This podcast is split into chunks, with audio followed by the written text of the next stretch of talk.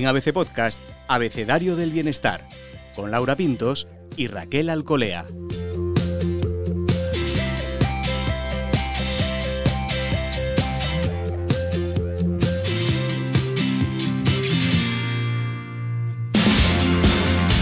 Bienvenidos, bienestarios. Soy Laura Pintos y en este episodio del Abecedario del Bienestar hablamos con la psicóloga Patricia Ramírez. Ella es conferenciante y autora, entre otros libros, de Cuenta conmigo, Si salieras a vivir y Estrena Optimismo. Pero Patricia además es una persona muy especial porque es parte de ABC Bienestar con su blog El lunes empiezo. Hoy vamos a hablar con ella de un tema que domina, la pareja, la vida de a dos. Vamos a hablar de cómo conseguir entendernos, cómo vivir a gusto con el otro, de amar, también a veces de sufrir por amor, de encontrarnos en el placer y también en la comunicación, la contención, la intimidad y la complicidad con quien nos acompaña en este camino de la vida. Hoy, con la D de dos.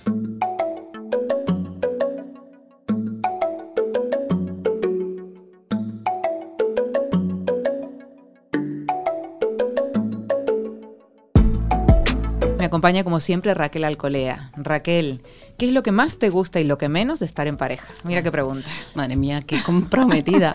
bueno, lo que más me gusta es compartir, compartir momentos, ilusiones, proyectos y lo que menos me gusta es eh, esta sensación de demanda persistente, de me gustaría, quiero, quiero, quiero, ¿no? Esta sensación de pero quiero más. Bueno, un gran tema, ¿no? La demanda y las expectativas. A ver, Patricia, bienvenida. Hola, ¿qué tal? encantadas de que estés aquí. Eh, la pregunta mm, del millón así para romper el hielo. ¿Qué tan importante es el sexo, esa parte, en una pareja? Pues para las parejas que no son asexuales, porque para esas el sexo es bastante poco importante, para las demás es muy importante. Yo creo que el sexo es una manera de comunicar y de expresar amor, pasión, de estrechar los vínculos el sexo es tan importante que al principio de la pareja, cuando empezamos a conocernos, tenemos sexo mañana, tarde y noche y varias veces al día y la gente no se cansa. Y con el tiempo, cuando las hormonas se serenan, también se va serenando el sexo, pero en el momento en que no lo tenemos nos convertimos en compañeros de piso. O sea, elemento clave para, para ver si esa pareja funciona, ¿no? Bueno, yo creo que hay parejas que funcionan a pesar de no tener sexo, pero hay un grado también de insatisfacción porque el sexo es básico en la relación de pareja.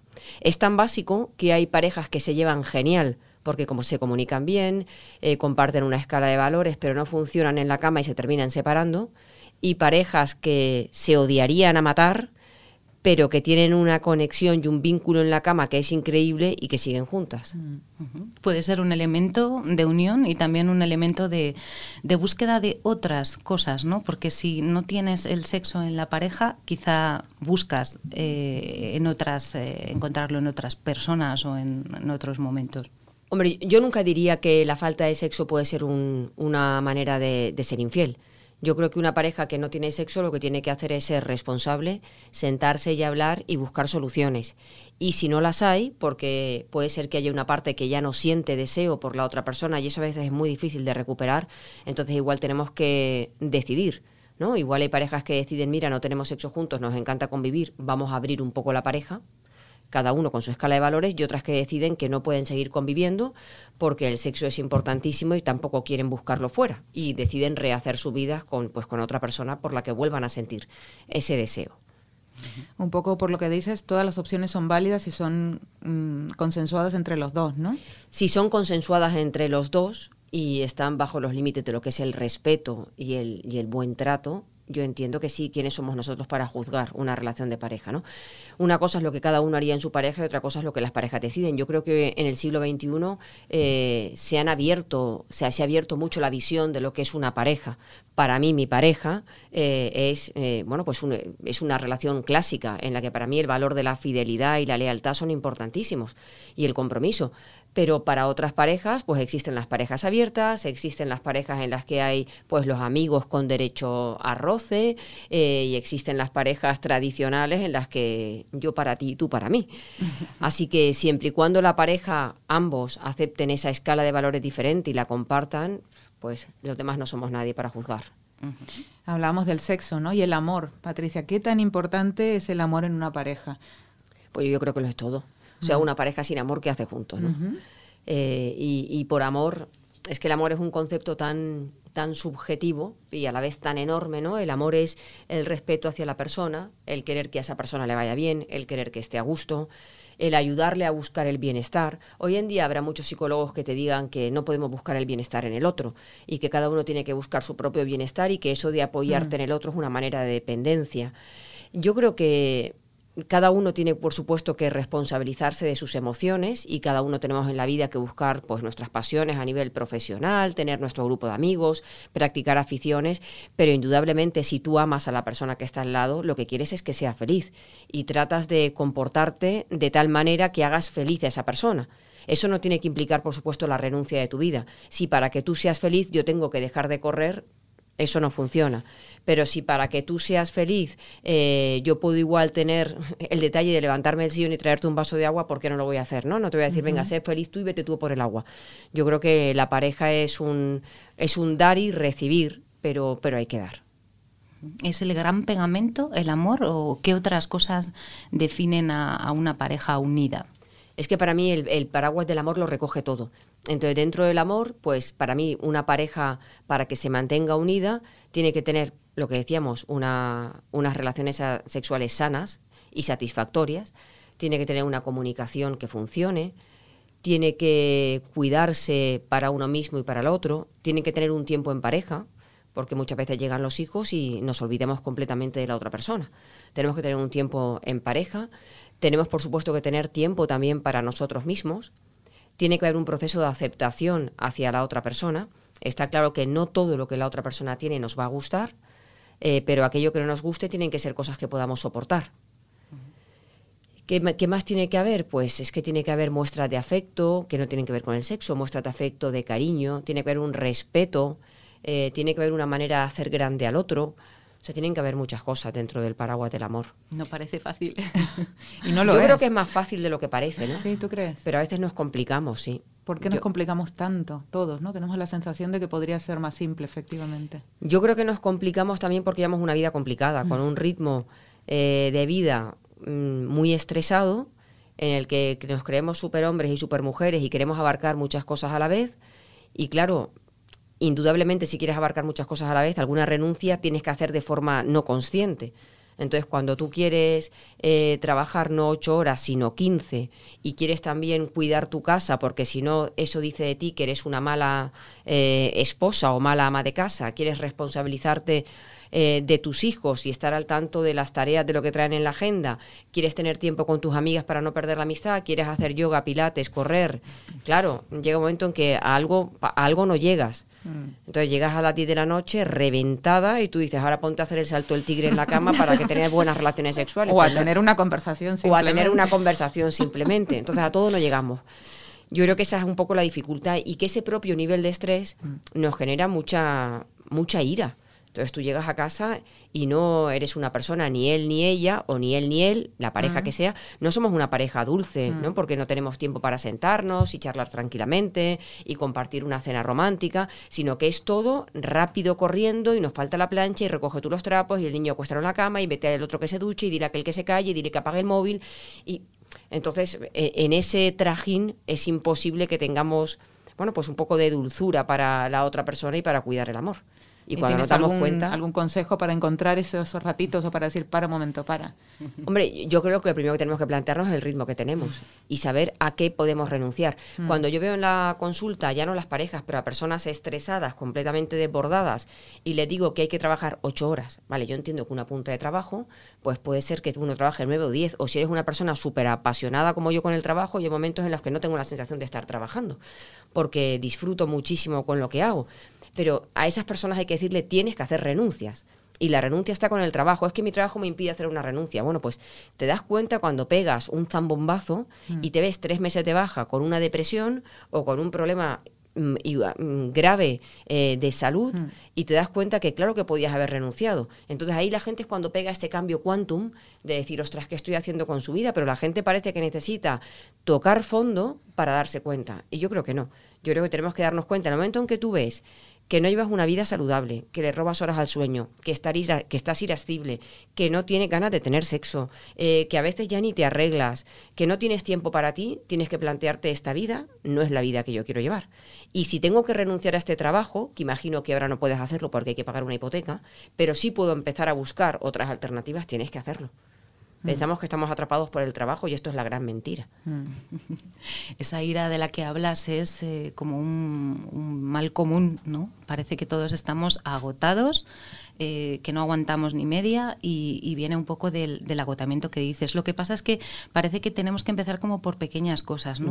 Porque cuando uno se plantea el cambio, venga, cambio, va, quiero hacer un cambio radical en mi vida y realmente eso no es posible. Pero esas pequeñas cosas no, no estamos acostumbradas a, valorarlas, ¿no? A hacerlas. Claro, yo, yo creo que la gente tiene que empezar por pensar en cómo me facilito la vida. Mm. Y cómo me facilito la vida es dejar de hacer platos muy elaborados, dejar de revisar un correo tres veces, igual basta con uno, y si va con una falta de ortografía, pues tampoco pasa nada.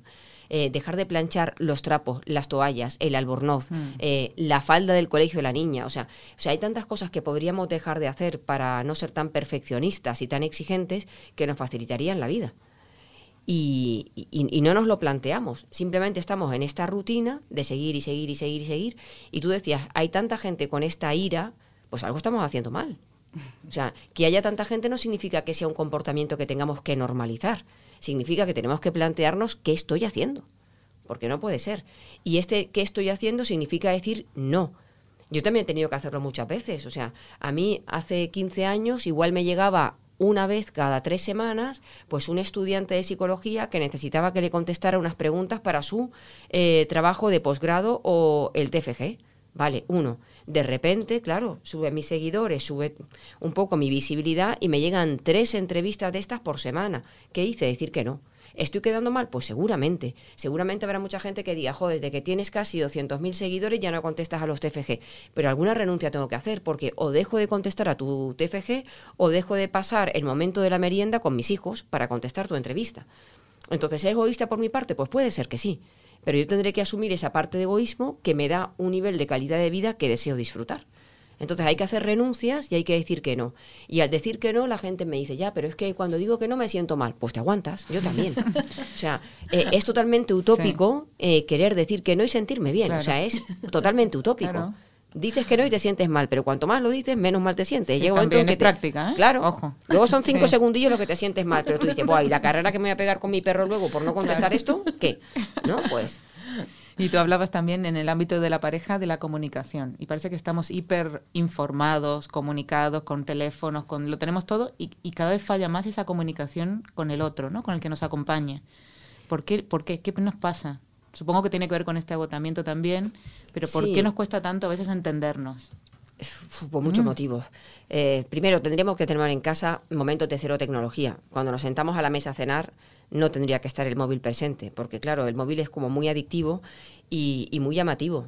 Todos queremos estar al día de todos, cualquier mensaje que entra lo queremos leer. Y también es importante en la pareja, mm, hay veces que la pareja se sienta por la noche y ya no sabe de qué hablar. Pero sí que es cierto que durante el día ocurren un montón de situaciones en las que tú lees una noticia en la prensa y dices, uy, esto lo voy a comentar luego con mi marido. Luego llega por la noche y no lo comentas. Mm. O me encantaría hablar de este tema con mi pareja. Entonces yo lo que le digo a las parejas es que cada vez que ocurra ese momento durante el día, ese eureka, esto lo hablaría con mi pareja, le mandes un WhatsApp y le digas, cariño, luego por la noche te voy a comentar lo que pienso del Brexit o lo que tú quieras. ¿Vale? Porque luego te sientas a la mesa y ya no te acuerdas de esos temas que querías hablar. Y tenemos que dejar de hablar de los niños. O sea, vale, los niños son muy importantes en nuestra vida. Los que tenemos hijos, los que no, pues nada. Pero no pueden ser todos los temas de conversación que si los niños no han hecho los deberes, que si no han ido a hacer deporte, que si la señorita ha puesto una nota. Oye, 10 minutos para los niños y el resto tiene que ser para conversaciones de mayores. Ese es un buen consejo, porque tienden a monopolizar, ¿no? Un poco claro, totalmente. Y no puede ser. ocupan todo. Sí, mm. no, no puede ser. La, la pareja tiene que tener su vida en pareja.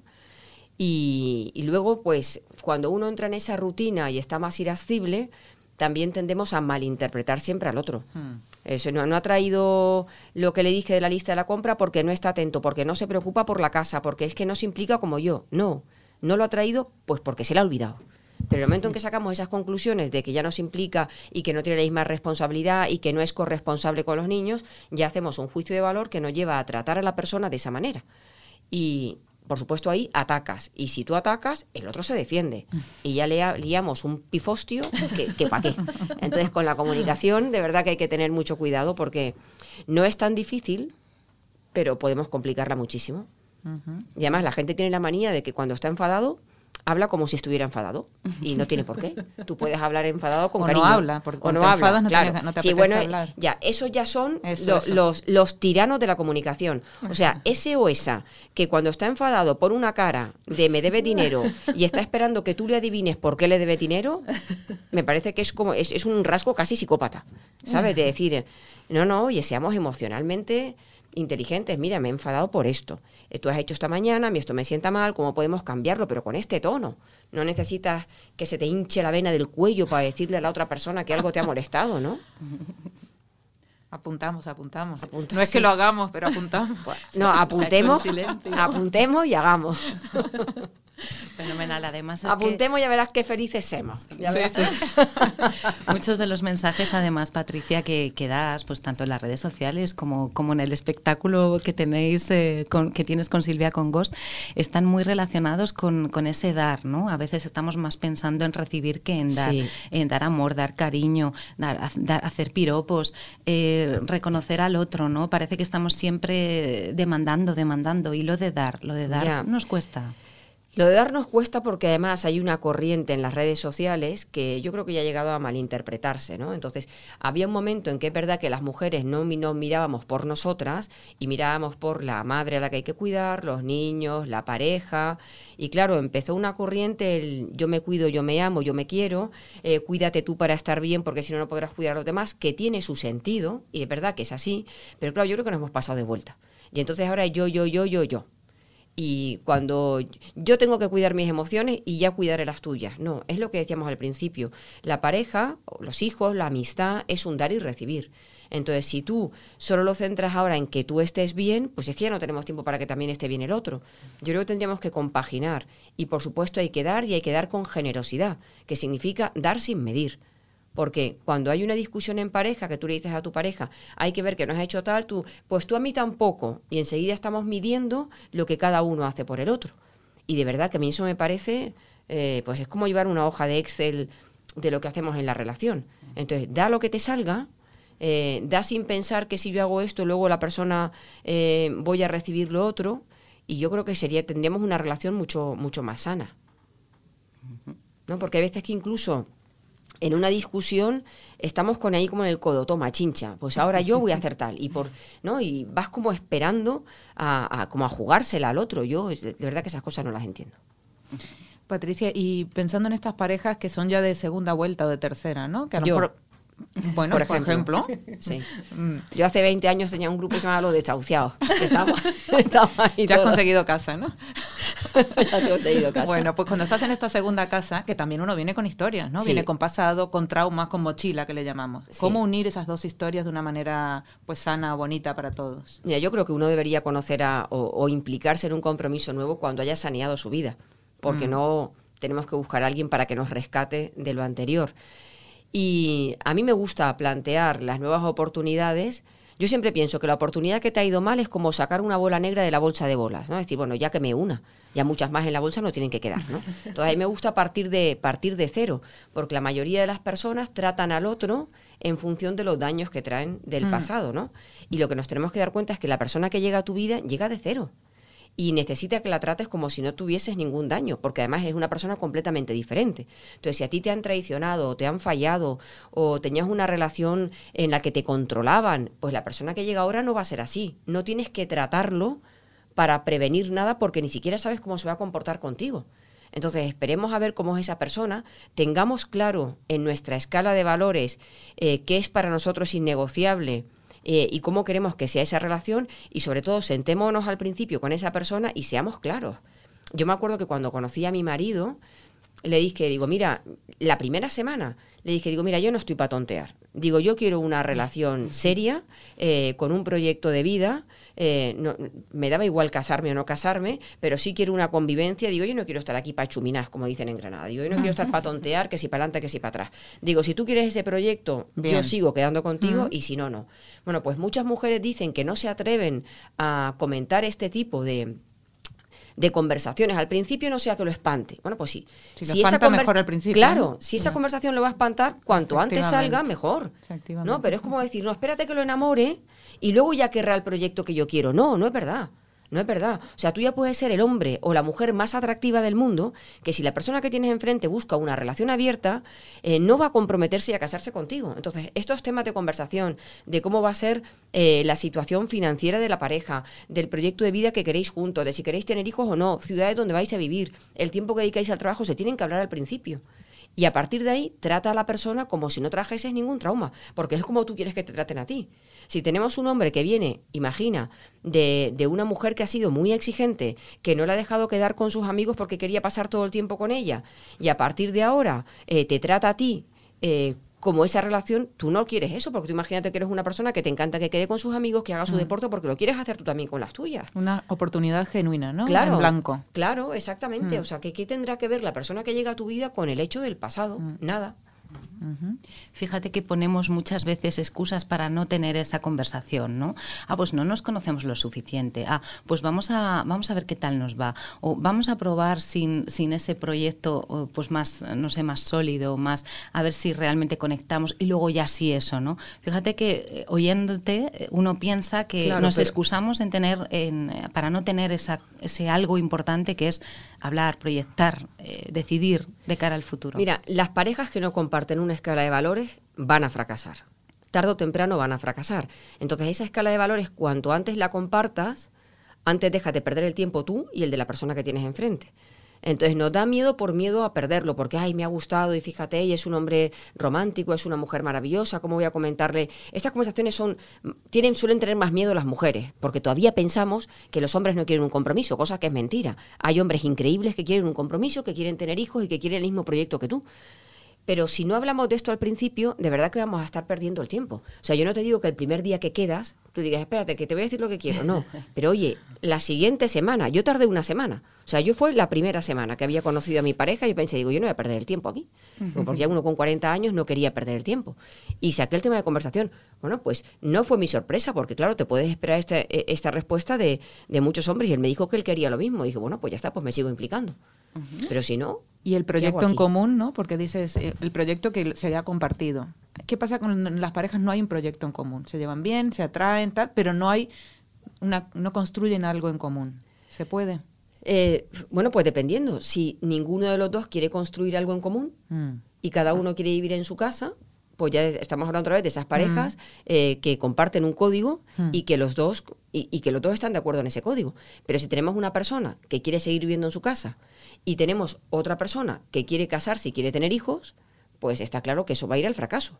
Porque cambiar un valor como ese tan importante es a base de forzar y todo lo que fuerzas al final termina por reventar. Entonces ahí lo que tienes que plantearte es que eh, olvídate, o sea, hay gente que, yo digo olvídate porque hay gente que está esperando a decir ya cambiará. Seguramente que cuando se dé cuenta de que soy un hombre maravilloso o una mujer maravillosa, cambiará esto por mí. Y no es verdad. La gente no suele cambiar. ¿Alguna excepción hay? Por supuesto. Pero él o la que en un principio no quiere ese proyecto de vida, no lo va a tener por ti. Y te va a hacer perder el tiempo. Y después de 10 años te vas a dar cuenta que la persona sigue sin comprometerse y que lleva 10 años perdidos. Y la gente dice, bueno, ya para los 10 años que llevo perdido, ya... Ya me quedo. Pues ya me quedo aquí. Mm. ¿no? Entonces, yo creo que es, para mí son temas fundamentales que tienen que estar en, en- en la mesa de debate al principio de la relación. Y estas relaciones que son de a dos, pero que tienen mucha más gente alrededor, que influyen, ¿no? Hijos, eh, ex, bueno, familiares. ¿Cómo gestiona esta pareja de a dos eh, toda esa gente que está alrededor muy pegada y muy cerca? Ya, pues va a depender. Mm. En mi caso so- tenemos cuatro, cuatro, dos y dos. Y tenemos ex y la verdad es que lo llevamos bastante bien.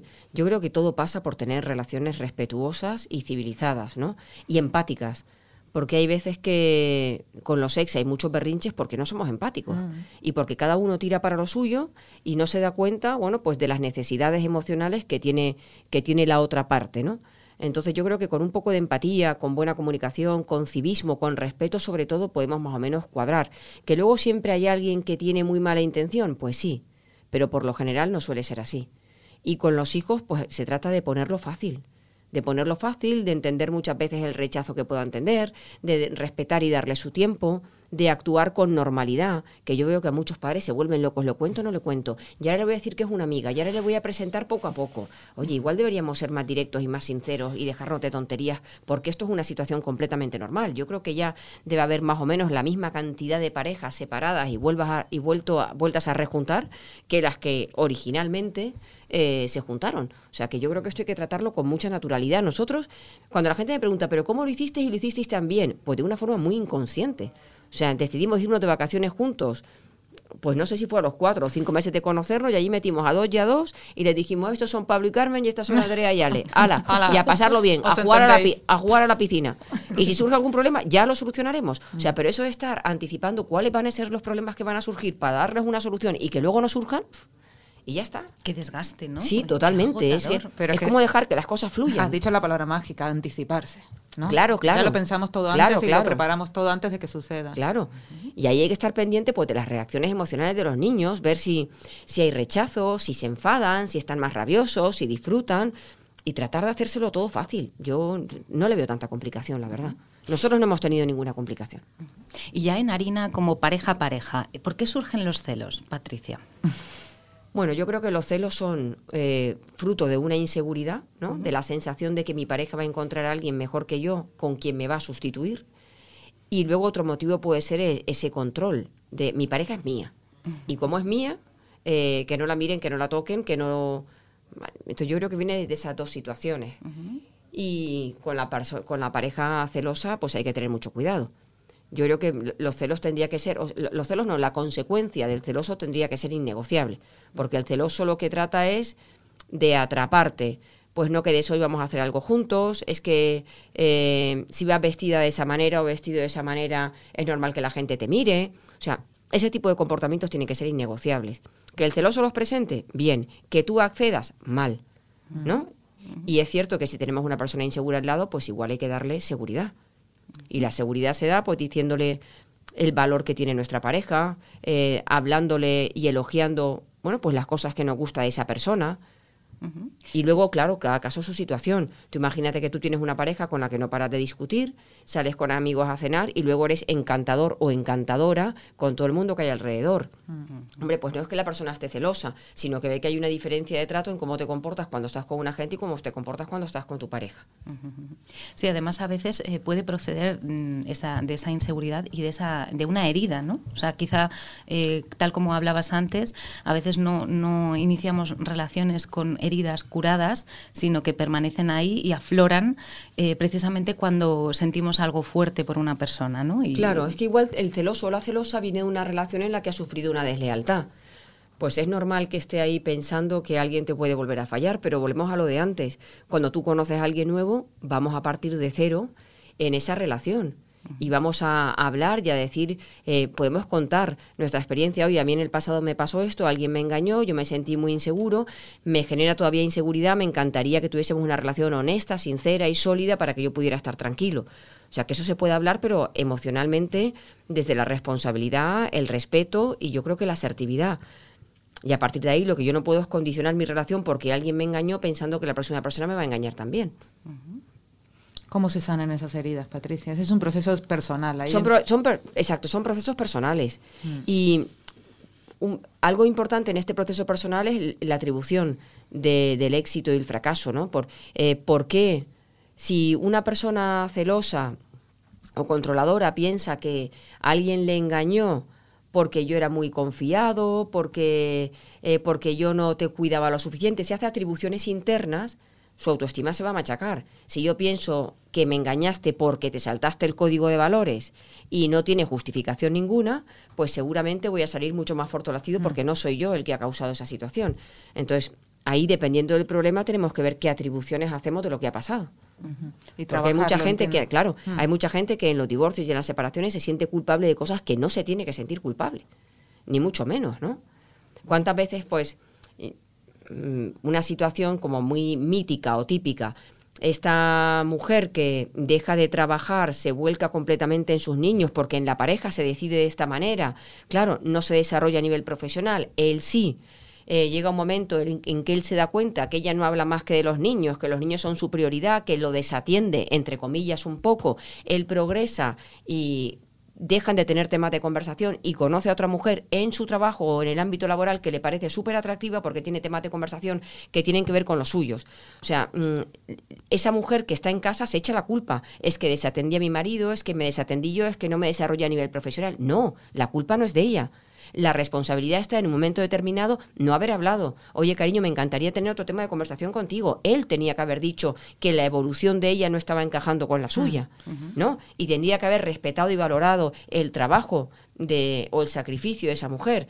Y esa mujer en un momento determinado, pues igual también tendría que haber pensado, oye, igual hablamos demasiado de los niños, igual eh, podría empezar a compaginar niños con trabajo y desarrollarme en algún lado o hablar de otros temas con mi pareja. O sea, ahí hay muchos conflictos que muchas veces uno lo asume como propios eh, o errores propios cuando son errores de la pareja porque no se habló en un momento determinado. Volvemos a la comunicación, ¿no? Estas parejas que, están juntas desde hace mucho tiempo y empiezan a separarse los caminos. Claro, la, comunicación y la zona confortable, ¿no? Estamos en una zona cómoda en la que tú haces esto, yo hago lo mm, otro, mm. nos llevamos bien, nos tenemos un respeto, pero sin darnos cuenta internamente externamente estamos ahí conectados, pero internamente nos vamos separando hasta que nos damos cuenta que uno no tiene nada que ver con el otro. Estamos en dos puntas. Exactamente. Hablar antes, ¿no? sí, sí, claro. Sí, sí, sí. O sea, las cosas que te pinchas las tienes que comentar. ¿Qué sucede, Patricia, cuando sientes interés o incluso deseo sexual por otras personas, ¿no? Eh, tienes pareja y, tienes eh, deseo. ¿Hay una alerta ahí? ¿Qué señales de alarma hay? ¿Realmente no quieres estar con esta persona? ¿Es algo normal? Es decir, somos humanos. Es algo normal. Vamos a ver. Eh, lo del tema de la fidelidad mm, y la lealtad, es, la lealtad no, pero la fidelidad es como algo un poco controvertido, ¿no? Hay teorías que dicen que las parejas, hombres y hombres, mujeres y mujeres, mujeres y hombres, eh, hemos pagado el precio de la fidelidad por mantener un compromiso y un proyecto de vida con esa persona, ¿no? Eh, bueno, eso, esa parte puede ser discutible, ¿no? Pero es cierto que biológicamente, cuando tú te encuentras delante de una persona que es sexualmente atractiva para ti, a ti te parece sexualmente atractiva, no quiere decir que te acuestes con ella. Pero si tú ves a tu sex symbol en una película, tu mente te puede llegar a decir, jo, la historia de cama que yo tendría con esta persona. Lo que pasa es que nos parece como algo tan inalcanzable porque es un galán de Hollywood que no nos lo planteamos como sería infiel con esa persona. Pero si ese galán aparece en tu trabajo, el deseo sexual va a estar ahí. A partir de ahí, ¿qué hacemos? Bueno, pues eh, si tu valor es la lealtad y estás enamorado de la pareja con la que estás y quieres seguir con esa persona, eh, cuanto más calientes y más fuego mm, pongas en eso que es sexualmente atractivo, más difícil va a ser hacer una renuncia. Pero está claro que en esta vida, para poder ser leal y fiel a mi persona, a mi pareja, tengo, por supuesto, y a ti mismo, tienes que hacer renuncias, porque si nos fuésemos acostando con todas las personas que nos parecen sexualmente atractivas, tendríamos una vida sexual súper, súper... Muy complicada. Muy complicada. No tendríamos tiempo ¿Nos puede parecer atractiva? Sí. ¿Nos puede ser, parecer sexualmente atractiva? Sí. Pero yo creo que uno tiene que hacer una serie de renuncias por mantener lo que tiene cuando en la pareja está ese valor. Y no solamente nos puede parecer sexualmente atractivas, hay muchas veces que nos parecen conversaciones atractivas, que nos parece atractivo el sentido del humor de la persona que tenemos al lado, su nivel de inteligencia, y cuando eso ocurre, empezamos a pensar, uy, qué bien me cae, uy, qué divertida me parece esta persona. Y mm. nos confundimos, porque en lugar de pensar que es un atributo de la persona, pensamos que es la persona que nos está trayendo. Claro, y cuando tú empiezas a pensar, oye, no será que me gusta, no será que me estoy enamorando, más te fijas en esa persona, pero a la vez más te vas dejando de fijar en la tuya. Entonces, simplemente reconocer, esta persona me parece inteligente, qué bien, y me encanta tener conversaciones inteligentes con esta persona. Y no renunciar a ese atributo de su personalidad, pero no confundirlo con me estoy enamorando porque ahí nos liamos, nos liamos de verdad emocionalmente y confundimos dos o tres atributos con la persona, pensamos que nos estamos enamorando, volvemos eso cada vez más grande, dejamos de atender lo que está en casa y ha ocurrido muchas veces en que terminas dejando a tu pareja, te vas con esta persona y luego te das cuenta que solo te atraía tu sentido, su sentido del humor, porque no había nada más. Entonces, aceptemos que hay cosas que nos gustan de los demás y que eso es normal y que no tiene nada que ver con el amor que sentimos por la persona que tenemos o el que podríamos tener por esa persona. Cuánto da para hablar y para comentar este mundo de a dos, ¿no? De la pareja. Pero bueno, vamos a dejarlo por hoy. Estamos encantadas de tenerte aquí, Patricia, Muchas en ABC Bienestar y en el podcast Abecedario del Bienestar.